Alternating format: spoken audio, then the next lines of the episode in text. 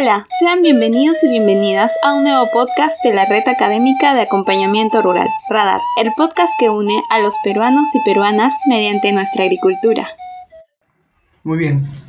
Hola, sean todos bienvenidos a un nuevo podcast de Radio Radar, la red académica de acompañamiento rural. Mi nombre es Josué Clemente y estaré acompañándolos en la presente entrevista. El invitado de hoy es eh, Ismael García Uribe, ingeniero agrónomo con estudios de maestría en la especialidad de agricultura sustentable en la Universidad Nacional Agraria La Molina. Es asesor del Fundo Santa Paula en cultivos de pecano y espárrago. Asimismo, es jefe del área de calidad y fenología y Global Gap en uva de mesa en el Fundo Tempranillo y en la actualidad es gerente técnico de la empresa Consorcio de Pecano Peruano. Muchas gracias, ingeniero García, por estar con nosotros el día de hoy en esta presente entrevista.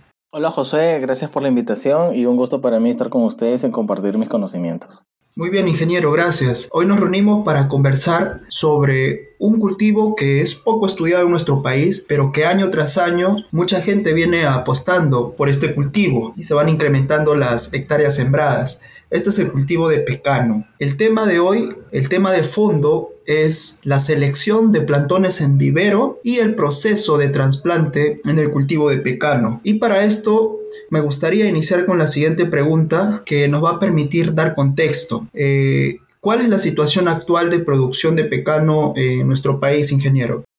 Sí, eh, a ver, las zonas productoras ahorita yo considero, mira, ICA, eh, por lo menos el Perú ahorita tendrá aproximadamente, si no es 3.500, 3.800, 4.000.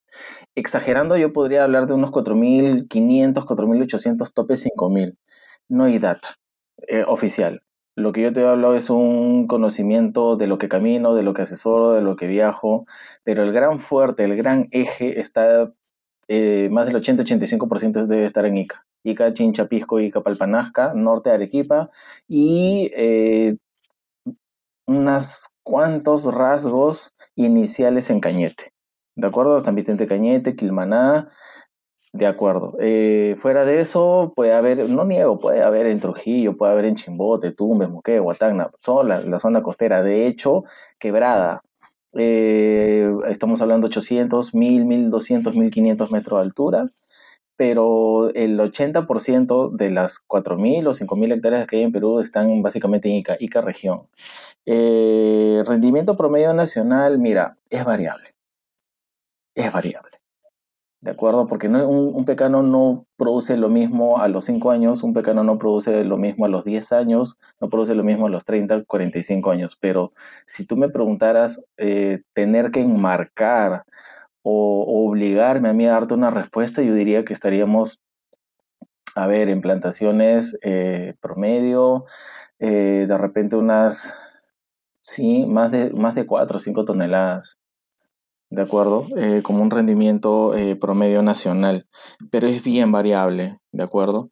Ahora, en cuanto a la cultura pecanera, siempre me gusta dar un enfoque bien importante en esto, porque este cultivo pecano es un cultivo bien, cautivo, solamente para conocedores nada más. Es decir, eh, hablar de pecano es mimetizarse con la fenología, con la fisiología, entender al pecano y, que es, y más aún si uno es de ICA, quien le habla, soy nacido en esta ciudad, eh, tengo historia en esta ciudad, tengo mis raíces en esta ciudad, lo que me hace más lo que me hace dar un plus para poder entender desde mis primeros años de uso de razón, mi niñez, mi infancia, mi adolescencia, yo he crecido con este cultivo al lado.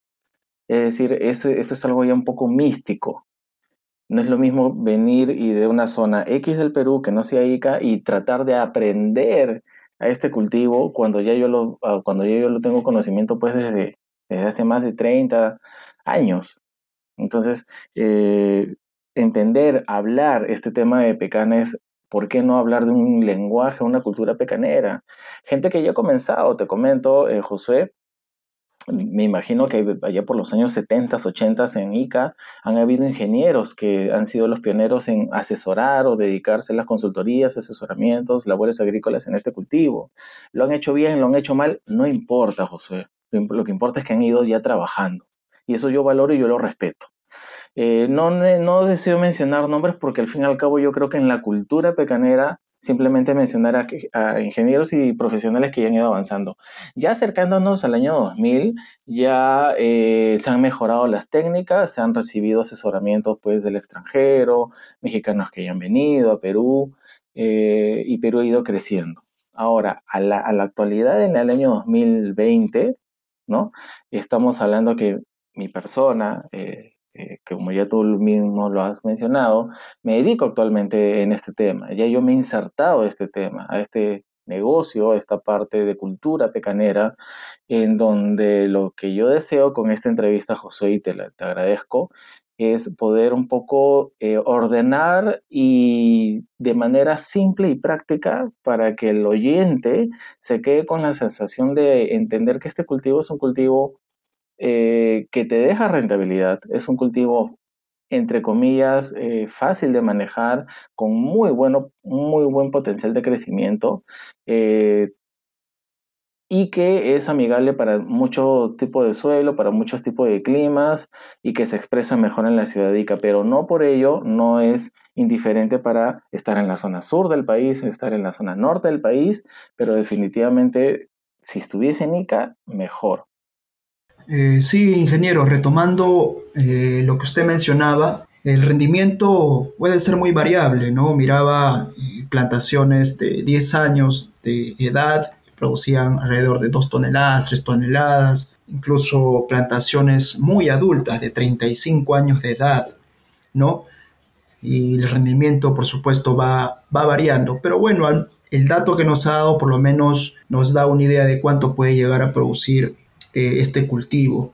Ahora, en cuanto a la mejora técnica del cultivo, por allá por los 2000, no me sorprende que hayan sido pues los mexicanos quienes nos hayan podido dar escuela en este cultivo, porque eh, revisaba que es uno de los países referentes en este cultivo, ¿no? Eh, destacan mucho por su producción, a la vez también por sus investigaciones que han podido realizar, ¿no? Justo al momento de meterme al tema, a este cultivo, eh, he encontrado bastante material informativo en cuanto al país de México, de Argentina, de Brasil. Y bueno, a lo más cercano, fue la primera búsqueda que hice a nivel nacional, pues encontré en cuanto a material informativo, manejo técnico del cultivo, eh, muy limitado en cuanto a material que podemos tener aquí en el Perú. Pero bueno, con esta charla, con este conversatorio que estamos teniendo,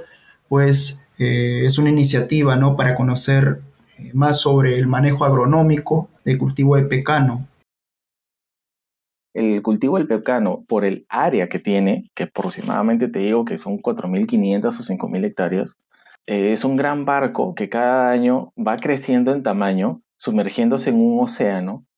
Y ojo, ojo, ya yo lo voy adelantando, ojo, no tenemos ningún protocolo, no tenemos ningún eh, documento como guía, unas buenas prácticas agrícolas, un, una, un establecimiento de calendarización de podas, un establecimiento de calendarización de épocas adecuadas de cosecha, un correcto manejo de precios, tanto nacional como a nivel internacional. Y eso es algo sencillo que el gobierno lo pueda hacer.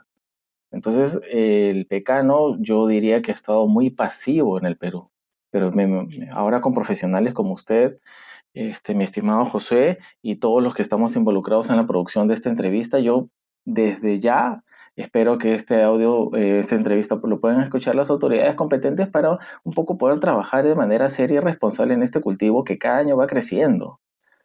Y las inversiones van siguiendo y las responsabilidades y las labores agrícolas al último eh, encuentro de que desde Cañete hasta Arequipa ningún pecanero hace el mismo trabajo. Y es decir, e incluso se, aventuran a hacer trabajos que no corresponden al cultivo. Pésimas podas, eh, pésimos injertos, pésimas densidades de siembra, que vamos a trabajar ahora, esperando tus preguntas, Josué. Pero al fin y al cabo, en resumen, eh, mi intención es que eh, Perú trabaje de manera correcta con las labores adecuadas en su momento y qué mejor que con esta entrevista que vamos a hablar del tema de siembra, ¿no? Viveros, plantones, que es la primera etapa de todo proyecto. Muy bien, ingeniero. Eh, dejando quizás un poco de lado la situación de Perú y ver un poco eh, más grande quizás a nivel de América Latina, ¿cómo viene avanzando? ¿Cuál es la situación en cuanto a variedades, producción, organización? Eh, congresos donde se tocan ¿no? temas técnicos sobre el cultivo de pecano en estos países de América Latina, un poco para saber qué vienen logrando, qué cosas vienen haciendo y por supuesto aprender de algunos países referentes en este cultivo. Sí, gracias por tu pregunta. Mira, veamos cómo está la cosa directa. Comencemos del sur, ¿de acuerdo? Eh, Uruguay, ya tenemos al APU, yo me contacto con ellos con, la, con el comité directivo, que es el APU y la Asociación Productora de Pecano de Uruguay. ¿De acuerdo? Eh, Uruguay a lo mucho tendrá de repente 4.000, 5.000, pero tiene un poco más que Perú, pero lo tiene más organizado. Hay asociaciones, hay gremios, hay eh, cooperativas, hay em, eh, juntas de agricultores, pecaneros. Ya tienen más de, más, de, más de 8, 10, 15 variedades. tanto protándicas como protogénicas, tipo 1, tipo 2 el rendimiento alto, bajo, mira, José, yo soy bien crítico en esto. Eh, no juzguemos quién produce más o quién produce menos. Yo creo que hay que, hay que aprender de todos, ser democráticos, mirar cómo está Latinoamérica en este tipo de, cultivo y compararnos con qué es, lo que estamos, qué es lo que estamos haciendo. Entonces, Uruguay ahí va avanzando, ya te lo dije. Ahora, eh, miremos un poco más al norte. Estoy comenzando el sur, voy a avanzar al norte. El que está en el norte le sigue, bueno, norte casi paralelo es Argentina. Argentina no baja de 50 variedades. 36, 40, 45, 50 variedades, tanto protándicas como protogénicas, tipo 1, tipo 2. Y dentro de ellos están muy bien avanzando, te digo. De hecho, el, el, el próximo simposio internacional de pecano se va a desarrollar ahora en marzo del 2022 auspiciado e integrado y patrocinado y, con un trabajo no solamente de gente argentina, por lo menos entre 8, 10, 15 hasta 20, 20 asociaciones entre universidades privadas, universidades públicas, no solamente Argentina, instituciones de Brasil, instituciones de México, instituciones de Uruguay, España. ¿De acuerdo? Eh, eh, Argentina está avanzando muy, muy bien, de verdad. Yo felicito a todos los amigos argentinos, yo, me comunico con algunos de ellos, eh, asociaciones como el Cluster de la Nuez Pecan, asociaciones de productores argentinos, hay una comunicación interesante entre, entre mi empresa y con ellos. Listo, miremos un poco más al norte, Brasil. Brasil, la ciudad es un país el más grande de Latinoamérica, pero no por ser el más grande tiene el mayor hectareaje pecana. Error. La pecana en, Brasil únicamente, ojo, únicamente está ubicada, atención, únicamente está ubicada al sur con Uruguay. Ojo, ¿ah? La única región más conocida o más productora de, pecana que tiene Brasil está en la ciudad de Cachoeira do Sul. Eh, ahí tengo mis amigos de Jorge Porto, un saludo para él este, con, la, su empresa de consultoría Pecan Solution y a mi amigo Denis Fronza, un investigador, docente muy, muy este, interesado en lo que es el pecano. ellos tienen conexiones con Embrapa. Eh, de hecho, Argentina está el INTA. Eh, y de incluso en el Uruguay me olvidé de mencionar a la institución ILINIA, INIA de Uruguay. ¿De acuerdo? Entonces, cada, cada país está amparado, protege, investiga, desarrolla y eleva el nivel de sofisticación, eh, perdón, eleva el nivel sofisticado de lo que ya existe para avanzar cada día más en estos países. ¿De acuerdo? No mencionemos a Venezuela, no mencionemos a Colombia, no mencionemos a, Ecuador porque ellos tienen otro tipo de nueces. Que dentro del top 10 que hay a nivel mundial está el pecano, almendro, pistacho, no, eh, nuez de macadamia, nuez de Brasil ya. Esos países ¿no? Eh, del norte Colombia, Brasil, este, Colombia, Venezuela, Ecuador, no tienen pecana. Tendrán otro tipo de nueces, que no es el cabo, que no es el, que no es la competencia del objetivo de este programa. Chile, mira, con todo el cariño y respeto a mis amigos chilenos, pero es que ahí hay nogal. Eso no es pecana. Chile se caracteriza por ser un muy fuerte productor de nogal y nogal eh, no es pecana no es pecana. Desde su nombre científico, el nogal es Juglans regia. Y el pecano, que es materia de lo que estamos hablando hoy día, su nombre científico es Cariel Lo que son son primos hermanos, sí, pero no es el tema de esta conversación. Nogal en Chile, mis felicitaciones para mis amigos chilenos, pero no es pecan allí. Y en lo que es México, oh, están muy avanzados en lo que es el INIFAP, el Instituto Nacional de Investigación de Forestales Agropecuarios, ¿de acuerdo? Eh, un saludo también para mis amigos de Chihuahua, Nuevo León, Durango, etc. Entonces, eh, Perú versus los países latinoamericanos, eh, desde México hasta Uruguay, es cada uno viene avanzando de manera propia, independiente, con recursos propios porque dinero hay para desarrollar e investigar, versus Perú. Y voy a ser directo, nuevamente un llamado a las autoridades, hacer trabajo de investigación en Depecano se puede hacer. Hay financiamiento, estoy convencido que hay financiamiento. Lo único nada más es saberlo gestionar. ¿No? Y un llamado también a las autoridades de ICA, tanto al gobierno regional, al alcalde o alguna ONG interesada, la oficina de Senasa ICA, la del gobierno regional de agricultura de ICA, la oficina de Minagri, Agroideas, ¿de acuerdo? Miremos un poco más lo que, lo que está avanzando ICA de manera pasiva, con un muy fuerte potencial, he eh, llevado de la mano con las investigaciones otros países ya lo están haciendo. Perú tiene ya el camino trazado, nomás hay que dar el primer paso. Muy bien, ingeniero, gracias. Creo que era necesario hablar sobre los países de América Latina, eh, cómo vienen avanzando, eh, qué logros vienen obteniendo, cómo se organizan en el cultivo de pecano, porque nos da una idea de a qué podemos nosotros también llegar como, como país. Eh, a la vez también ha dado a conocer sobre las necesidades que se tienen sobre el cultivo y esto es importante, ¿no? Porque ya se tienen, digamos, eh, tareas que se deben realizar y por supuesto si alguna autoridad eh, escucha esta entrevista, pues eh, qué mejor que considere esto de alguien que está bien metido en el cultivo, conoce de la realidad, conoce del contexto y pues se pueda empezar a trabajar por ese lado. Eh, muy bien, ahora que hemos hablado de esto, vamos a pasar ahora sí al, tema de fondo y me gustaría iniciar con una primera pregunta eh, y es si nos puede dar alcances sobre qué características, qué pregunta nosotros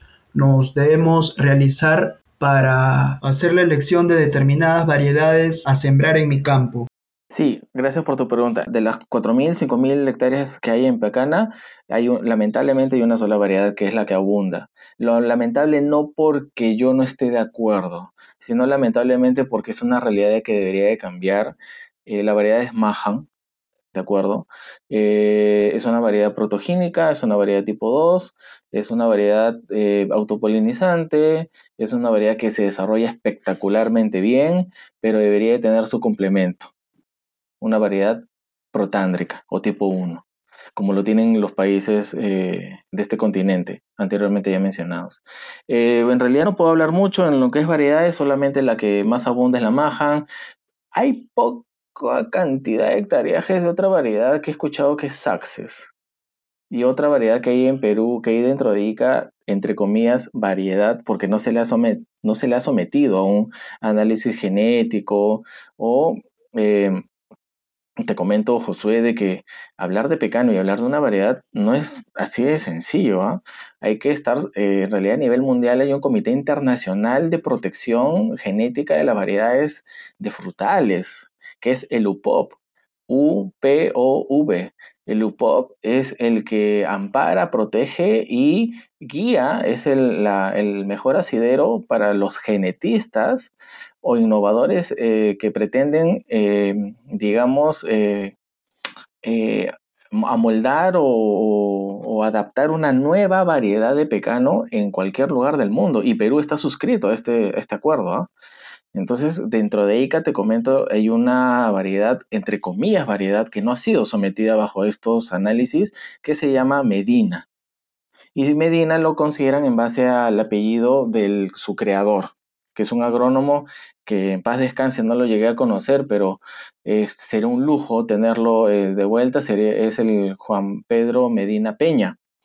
Y este ingeniero Medina Peña, eh, digamos, se le ha reconocido de manera eh, de manera eh, durante sus años de trabajo que él ha trabajado mucho árboles frutales en durazno, pera, higo y en lo que es pecana, se dice, porque como le digo, no hay registros lamentablemente, en Ica se habla de que él durante sus años de trabajo creó, si se puede decir esa palabra, creó, elaboró una nueva variedad, que es una variedad medina. ¿De acuerdo? Eh, que esta sería una variedad que complementa la Mahan y teniendo Medina junto con Mahan en un mismo huerto, se, podría hacer un estudio de investigación que eh, se sospecha que aumenta la cantidad de, kilos por hectárea. Pero en realidad la mayoría de viveros en el país tienen una sola variedad que es la Mahan y poca, poca, este, poco interés tiene el, hecho de comercializar las otras para iniciar nuevos proyectos, ¿no? Como la Medina, como las Access. De esa manera es, este, es este tema. De pronto, para las personas que no eh, entiendan algunos términos, como el que acaba de mencionar el, ingeniero, habló usted de dicogamia, ¿no? Bueno, para el término dicogamia hace referencia a que hay una eh, diferencia en el tiempo de aparición o de maduración de los, los granos de polen y también de eh, la maduración del, ovario. Es necesario que estos, en algunas plantas es necesario de que ambos se intercepten en el tiempo para que pueda haber eh, polinización, fertilización y formación de fruto. En el caso de, los cultivares de las variedades de, de pecano, sucede que están separados en, el tiempo, ¿no?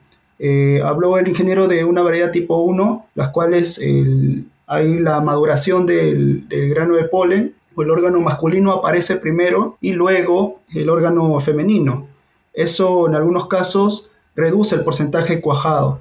En el caso del tipo 2, madura primero el órgano femenino y luego el, el masculino. Entonces, no se genera ahí la, lo que es la, cuaja o es muy reducida. Pero algunos aconsejan que eh, se deben utilizar más de una variedad, en este caso le llaman las variedades polinizantes en el campo. ¿Qué aconseja eh, usted, ingeniero? ¿Cuántas variedades? ¿Cuánto es la cantidad que se aconseja? ¿Algunos datos?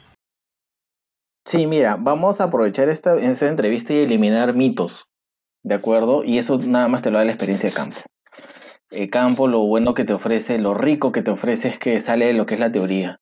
En la teoría lo que tú, lo que tú amablemente has hablado, José, es muy cierto. Y cuánto quisiera yo que todos mis clientes hablaran como, como, como acabas de mencionar. Y eso, ese es un objetivo que yo también estoy haciendo, porque si bien es cierto, mi trabajo es campo, pero también es docencia.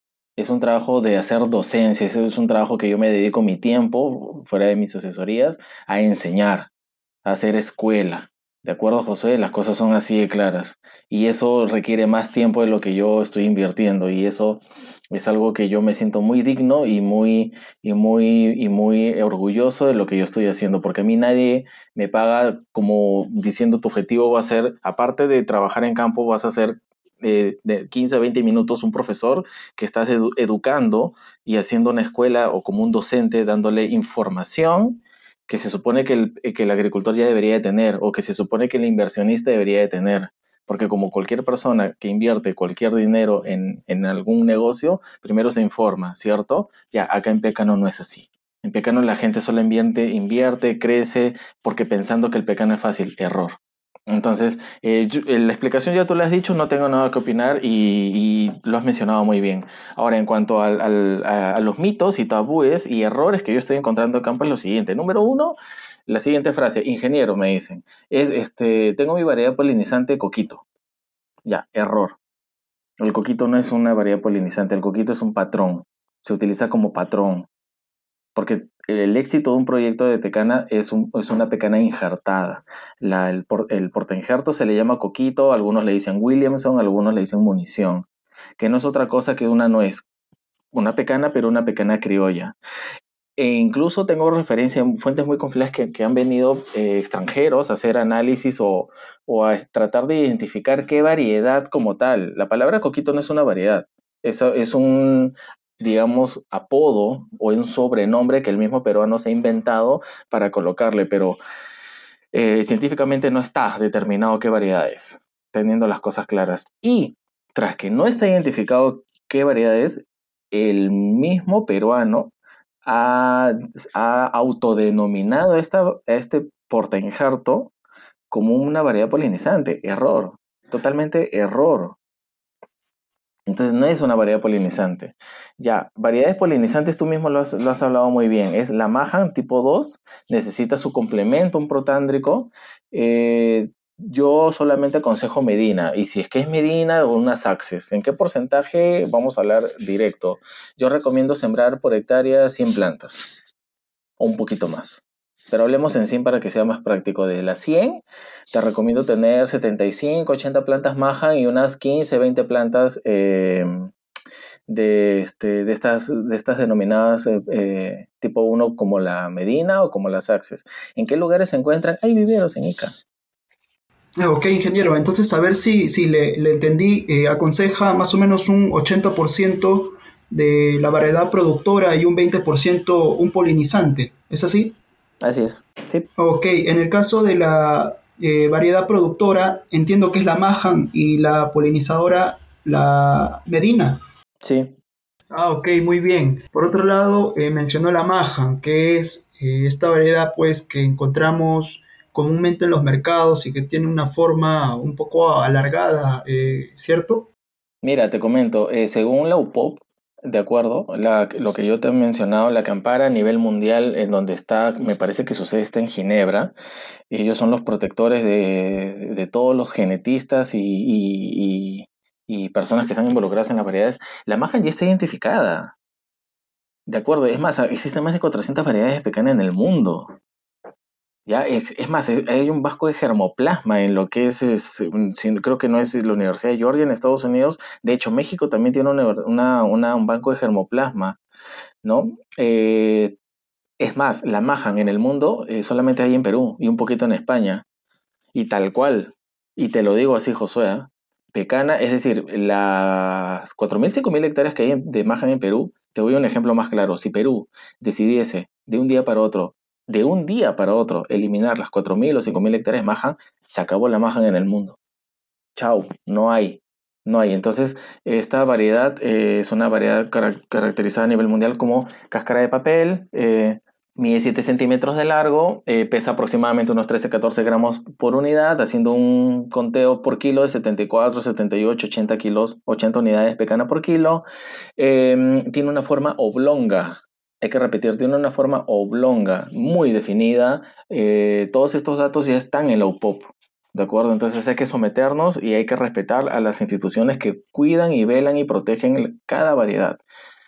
Y te comento, José, porque hay mucha desinformación en Perú. Es, mira, no quiero mencionar nombres, pero me encuentro con cada noticia, por ejemplo, eh, gente que que ha tenido la intención de crear una nueva variedad ya que no voy a mencionar la, de quién es, pero eso yo te digo de verdad, eso forma parte como un, un interés muy personal, ¿de acuerdo? Es como que yo quiera crear la variedad de Pecana Ismael. Eso no es, José.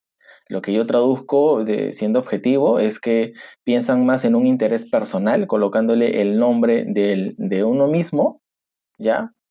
Que eh, crear una variedad Perú, porque la Mahan no es peruana, la Mahan es de Mississippi, de Estados Unidos.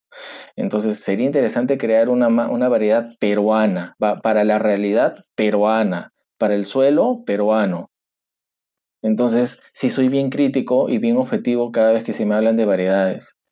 Eh, hay, que, hay que avanzar con lo que se tiene. Lo que se tiene es Mahan, ¿de acuerdo? Y aún así, que solamente hay una variedad, ya se está avanzando. Entonces, ordenemos las cosas por dentro ¿sí? Eliminemos estos tabúes y mitos que es un error tener coquito como polinizante. Busquemos variedades amigables de las que ya se tienen y trabajemos juntos con los viveros. Los, mira, vivero, productor y los intermediarios y los exportadores, todos hablan de lo mismo porque yo me desenvuelvo en cada campo me desenvuelvo en vivero, me desenvuelvo en campos en desarrollo, en campos adultos, me, desenvuelvo con comercializadores, intermediarios y también con exportadores. Es decir, yo veo el ciclo completo y por eso me parece que mi opinión es bien centrada. En lo que es variedades, ya se tiene maja. Hay que avanzar. Ya se está avanzando, pero hay que avanzar de manera ordenada. Y lo que es la variedad de polinizantes es bueno. Hay que conocer viveros, ¿no? Eh, yo conozco los viveros, sé su dirección, conozco los dueños, a los propietarios. Ellos conocen mucho más profundamente este tema. Y lo conocen perfectamente y están muy de acuerdo conmigo en que ellos también les gustaría tener variedades polinizantes. Pero es un tema a trabajar ya a nivel macro, ¿no? Depende ya del financiamiento, ya que eh, ya depende de las autoridades. Sí, así es, ingeniero. Eh, nosotros sabemos, ¿no? En la, academia de, o el rigor de investigación de, de ciencia que se, que se, requiere para decir, ah, esta es una nueva variedad. No, no, no es fácil decir, ah, esta es una variedad porque me parece o porque tiene rasgos diferentes. Tiene que probarse científicamente. Pero bien, eh, le escuché mencionar que el coquito o el Williamson, que lo conocen también, que lo utilizan como patrón. Y ahí eh, enlazo otra pregunta, o sea, ¿qué características le da eh, utilizarla como, como patrón? Resistente a la salinidad es el mejor porte que ha podido tener Perú de verdad es lo mejor que le ha podido suceder en estos 30, 40 o 50 o 60 años que tiene eh, Perú desde sus primeros inicios, inicios de, plantíos en, en, en, Pecana. Es lo mejor que le ha podido suceder. Repito, usar siempre un porta em, eh, que es esta variedad, eh, que el, el, mismo peruano le ha autodenominado este apodo, sobrenombre coquito, porque científicamente no se sabe qué es, ¿ya? Pero es lo mejor que le ha podido suceder a este país. ¿Qué, qué capacidad tiene? Resistente a la sequía, resistente a la salinidad, resistente a nematodos, resistente a plagas, resistente a hongos. Es, una, es un, muy es un injerto que, que se comporta muy bien con los suelos peruanos y más aún con los suelos de Ica. Y quiero repetir, es un injerto. ¿Qué es lo que pasa? De que el último, este injerto proviene de una semilla, que proviene de una planta madre, que es, un planta, es una planta adulto, que esa planta madre en su momento fue una semilla. No, eso ya lo tenemos claro.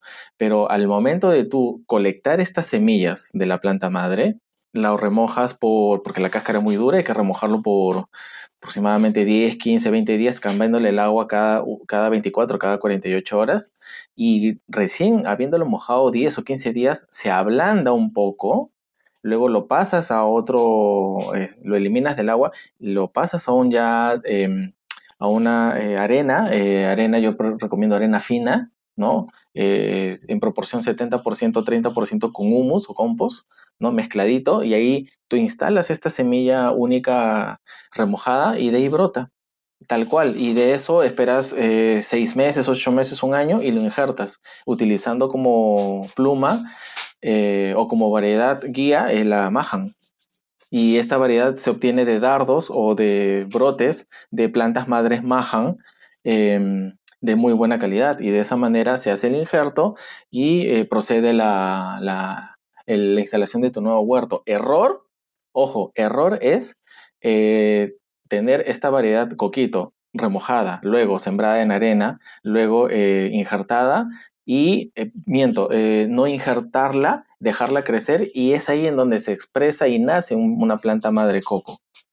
Y eso ha sucedido en la cultura peruana. En el Perú ha sucedido que han habido muchas plantas coco que nadie las injertó, se han olvidado, qué sé yo, crecieron, se desarrollaron, le salieron ramas y produce sus propias cosechas, dando como consecuencia generaciones de cocos hijos. ¿no? Entonces, eh, esto se ha desarrollado que eh, la gente ha, se ha autodenominado que esta variedad que es un porte injerto, al momento de crecer y convertirse en un árbol mediano, juvenil, adulto, y ver que eh, produce cosecha, de una manera que yo no explico cómo, la gente se ha, se ha pretendido auto, autodenominarle que es una variedad polinizante cuando es un error, no es una variedad polinizante. O como tal, o como la literatura lo exige. Es un injerto. Y otro error es, amigo Josué, grandísimo proyectos que, he podido conocer en donde tienen Mahan sobre Mahan. Es decir, el injerto es Mahan y le injertan Mahan. Eso no es viable.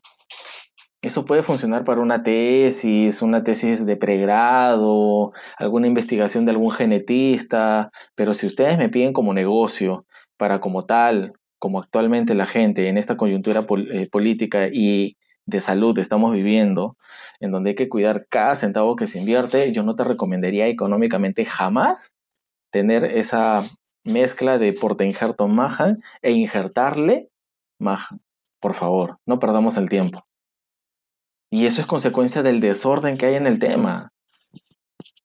Entonces la idea de este objetivo, y, te, agradezco por segunda vez, Josué, es eh, eh, como producto de este audio es dar información confiable, información correcta. ¿En base a qué?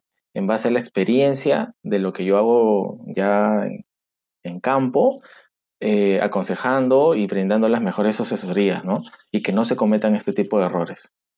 Sí, así es, mi ingeniero. Ok, muy bien. Entonces, bueno, la pregunta era, en, un inicio era, eh, ¿qué características debemos evaluar para elegir eh, una variedad? Pero vemos que no tenemos muchas alternativas para eso.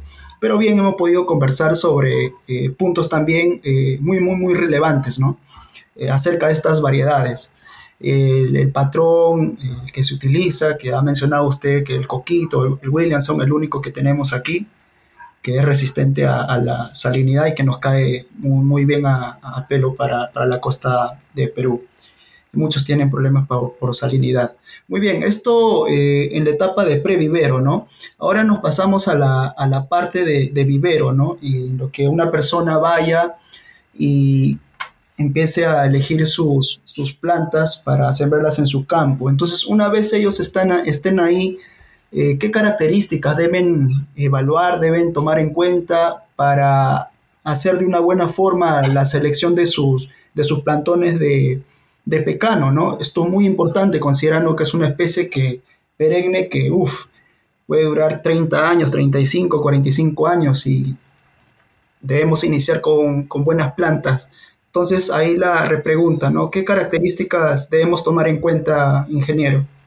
Sí, José, gracias por tu pregunta. Mira, vamos al grano. ¿De qué sirve que el inversionista, mediano, pequeño, grande, invierta cada centavo de sol en su huerto, preparación de tierra, eh, eh, eh, adquisición de insumos, insumos orgánicos, insumos inorgánicos, alquiler de horas máquina, inversión en horas hombre, jornaleros, obreros, em, riegos, em, insumos eh, agroquímicos para poder desinfectar o insumos orgánicos para poder desinfectar, eh, la preparación del terreno, es decir, ¿de qué sirve cuando al fin y al cabo cometemos el error, y lo digo así, cometemos el error de ir a un vivero y comprar una pésima planta? Entonces, respondiendo a la pregunta, ¿qué características de o, qué información como inversionista yo aconsejo o como asesor recomiendo yo a los inversionistas que todavía estamos en fecha para seguir sembrando? Porque la fecha ideal para siembra se acaba cuando ya la yema, el pecano empieza a brotar. Y ojo, ya he visto algunas yemas ya brotando en la ciudad de Ica.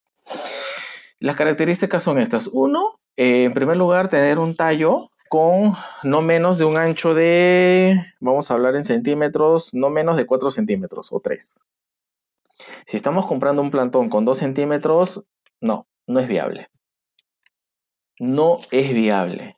No es que no, significa que al comprarlo se, va a morir a la semana siguiente, no, sino eh, hay que hacer un esfuerzo y comprar eh, un plantón de pecano cuyo diámetro de tallo ¿Qué quiere decir? Que del nivel del suelo a los 30 o 40 centímetros, a esa altura, 30 o 40 centímetros tenga este grosor, 3 o 4 centímetros como mínimo.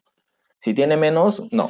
Estamos jugando al, a cualquier cosa menos eh, tomándolo en serio como es una inversión que es el pecano. Primera característica. Dos, el injerto. Tiene que tener un solo injerto.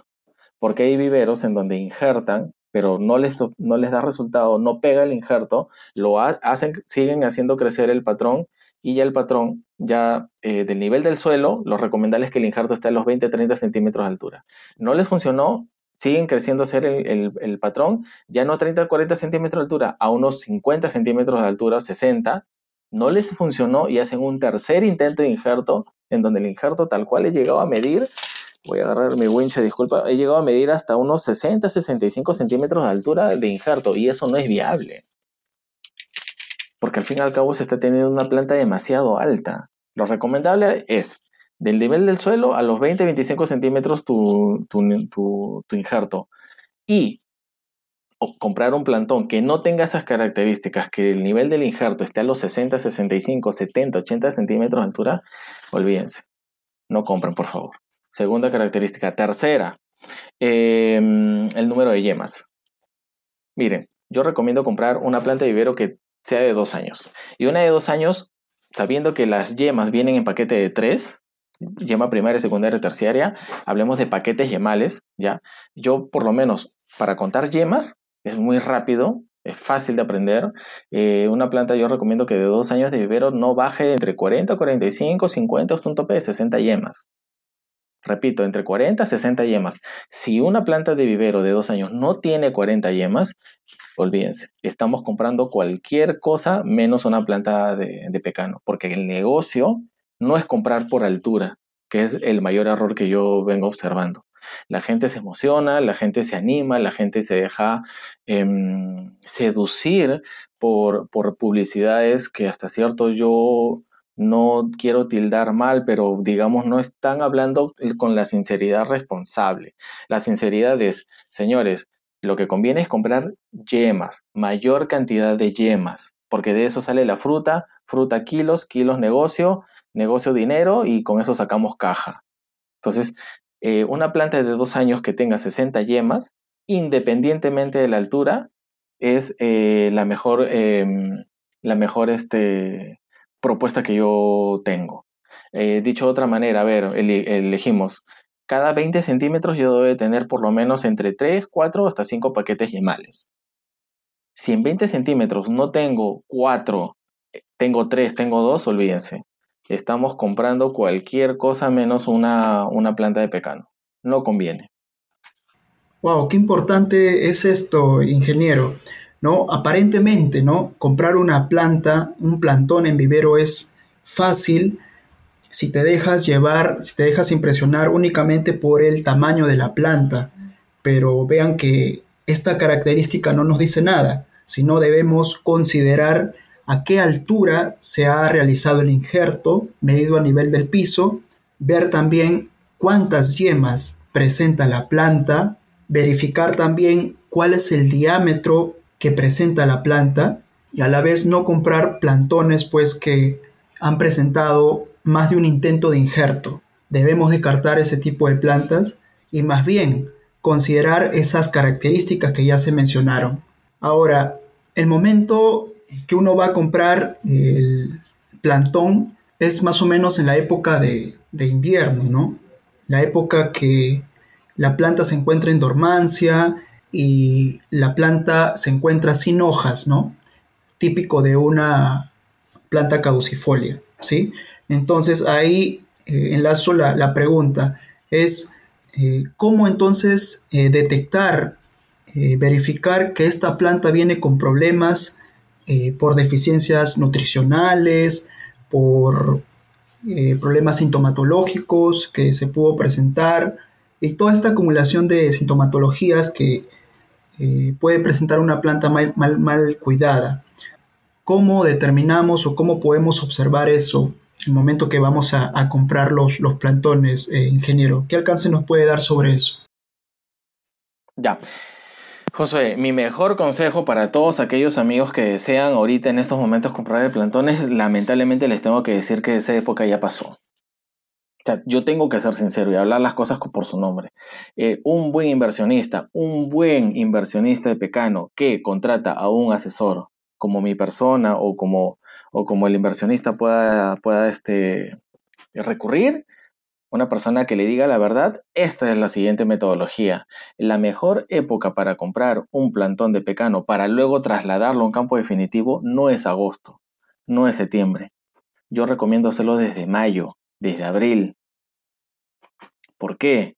Porque en mayo-abril tengo follaje y ese follaje a mí me va a hablar me va a decir, tengo sintomatología de deficiencia de zinc, tengo eh, er, eh, arrosetamiento, tengo entrenudos muy cortos, tengo deficiencia de magnesio, tengo problemas de relación nitrógeno-potasio, tengo problemas de defoliación, em, problemas de brotamiento, tengo síndrome, el síndrome por falta de manganeso níquel, que es el síndrome del mouse ear, em, tengo eh, sintomatología de fúngica de la muerte regresiva, la pseudiplodia, y ahí, y solamente allí, con el follaje presente, visible, ¿no? Fenotípicamente hablando, palpable, en abril, mayo, eh, más a más tardar la primera quincena de junio, es la mejor época para adelantarse y separar, separar, previo acuerdo con el vivero, separar la cantidad de plantones idóneos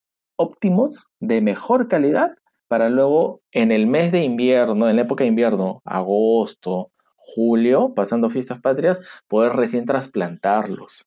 Ojo, una cosa es acercarse mayo, junio a separar, ¿no? Separar se le puede separar con una pintura, con cualquier metodología visible.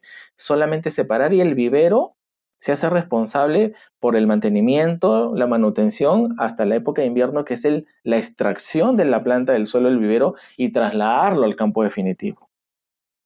Entonces, mi consejo ya para las personas que no lo han hecho, bueno, adecuarse a las consecuencias. Y las personas que les gustaría para la siguiente campaña iniciar en un proyecto de pecano, bueno, hacerlo desde abril-mayo no que otra. Ahora, eh, ¿qué sintomatologías son? Bueno, en primer lugar, tiene, tenemos que tener, eh, bueno, es un poco denso, complejo hablarlo sin tener imágenes que, me acompañen, pero eh, podríamos hablar algo bien práctico. Si en el mes de abril-mayo, ojo, el follaje verde que debería tener un pecano no está, sino más bien marrón, tiene, no tengan por duda de que tiene un alto grado de eficiencia de zinc no es que uno haya ido con un material eh, eh, de temperaturas altas o algunos le, lo pretenden maquillar que eh, hemos prendido fuego y se ha quemado, porque esa característica da. Es como que si uno hubiera ido con un material incinerante a quemar hojas, pero no. Es nada más y nada menos que la deficiencia alta de zinc. ¿De acuerdo? Una hoja compuesta, porque la hoja de pecano es una hoja compuesta, es más eh, botánicamente es una hoja impignada que tiene entre números impares de foliolos. Puede eh, tener 9, 11, 13, 15, 17 hasta 19 foliolos. Estos 19 foliolos, cuando tienen un área, mm, cuando tienen eh, aproximadamente un área foliar de 200, 220, 250 centímetros cuadrados, que esas evaluaciones las hago yo, tengan por seguro que es, una, que es un follaje con mediano o ligero nivel de deficiencia de zinc. El zinc Amigo Josué, es el talón de Aquiles de todas las variedades de pecana en el mundo. Repito, en el mundo existen más de 400, 500 variedades de pecana y todas ellas son deficientes de zinc, sensibles a zinc. Solucionable, detectado a tiempo, pero los viveros, y quiero ser muy amigable con los viveros, los viveros apenas identifiquen que dentro de su huerto de viveros ah, tengan alguna planta con esas características, apelar e invocar a la sinceridad de, un buen trabajo y solucionar eso. ¿Por qué? Porque cuando llega el comprador en esta época, en donde no hay follaje, no es posible que un vivero pueda, aprovechándose que no hay follaje, el venderle a ciegas, ¿no? A un cliente que no sepa de estas características. Muy bien, entonces eh, miren lo importante de este último comentario, esta última recomendación que se ha dado. ¿No? Por eso mencionan que en, los detalles está la magia. Para aquellos amigos agricultores que tengan en mente comprar sus plantones de vivero, deben primero darse una vuelta por el vivero para seleccionar sus plantones. ¿En qué época? Es en el momento que la planta presenta hojas, ¿sí? Entre los meses de abril y mayo, como bien se ha mencionado, seleccionan sus plantones, ven que no se presenten eh, deficiencias nutricionales, que las hojas eh, estén bien sanas, seleccionan y ustedes regresan al vivero en la, última etapa de invierno o en el invierno para recoger sus plantas y hacer su, eh, su trasplante. Esto de la caída de las hojas no sucede en árboles del tipo caducifolio, ¿no? que en la etapa de invierno pierden sus hojas, reducen al máximo su metabolismo. ¿Es correcto, ingeniero? Por supuesto, y yo eh, invoco a siempre tener un negocio y andar dentro de los límites de la sinceridad, transparencia, honestidad, y eso hace que tu negocio crezca, por favor. Creo que eso, pues, es para cualquier inversionista y eso es entendible para cualquier empresario. Siempre yendo por el camino de la luz, se, crece, aumenta, te haces conocido y eh, eh, entras dentro de la competencia amigable. Ahora, no solamente queda allí, Josué. Porque yo te estoy hablando que esos viveros tienen plantas de un año, al año se injertan. y lo venden a los dos años. ¿sí? A los dos años es la edad mínima para poder comercializar un, vive, un plantón. Y yo te digo que si ha detectado al tiempo el vivero no soluciona sus problemas, ya, es un año, ya son dos años que acumula este problema. Se, acaba la campaña ahora 2021, pasamos a la campaña 2022 y no solucionamos el problema, ya son tres años acumulados sin solucionarlo. Entonces, no es el asesor, que, es mi caso, llegar a un huerto recién instalado en campo definitivo y esperar a octubre, noviembre, en donde em, emerge la brotación, comienza la campaña de crecimiento de brotes. Yo inmediatamente en mi experiencia detecto este problema, pero José, ¿cómo pretendes que yo se solucione en 24 horas un problema que ya tiene dos o tres años acumulado? No es así. Los, cultivos del pecano es un cultivo a largo plazo. Y solucionar este tipo de problemas demora un año, año y medio o dos años. Y cuesta dinero, dinero que no estaba presupuestado dentro del proyecto. Porque dentro de un proyecto de inversión, José, yo no puedo eh, colocar un rubro económico que diga, o sea, urea, fertilizante, agroquímico, sí, yo no puedo, yo no puedo aceptar colocar un rubro que diga solucionar problemas acumulados de dos años de vivero por favor, ¿dónde está la seriedad? Entonces, eh, existe tal cual. Y, es lo que es la realidad de que vivo. Ahora, de hecho, eh, esta campaña que se viene en octubre del 2021 son la cantidad de hectáreas que, tengo que, ir solucionando por, digamos, mala información o, o mala o pésima transacción comercial eh, fisiológica de, haber comprado un, pésimo, un pésimo plantón. Muy bien, mi nombre es Josué Clemente y esto fue una entrevista con el ingeniero Ismael García, gerente técnico del consorcio de Pecano Peruano, al cual le agradecemos. Pueden encontrarlos en sus redes de LinkedIn y el Instagram como Consorcio de Pecano Peruano para las consultas que ustedes requieran hacer. Esto fue una primera parte del tema selección de plantones en vivero y el proceso de trasplante en el cultivo de pecano. No se pierdan una segunda parte que lo habrá en las próximas semanas. Se van a enterar ustedes por las redes de Radar, tanto en Facebook como en Instagram. Sin más, agradecerles a aquellos que se han quedado escuchándonos hasta el final y hasta una nueva oportunidad. Muchas gracias.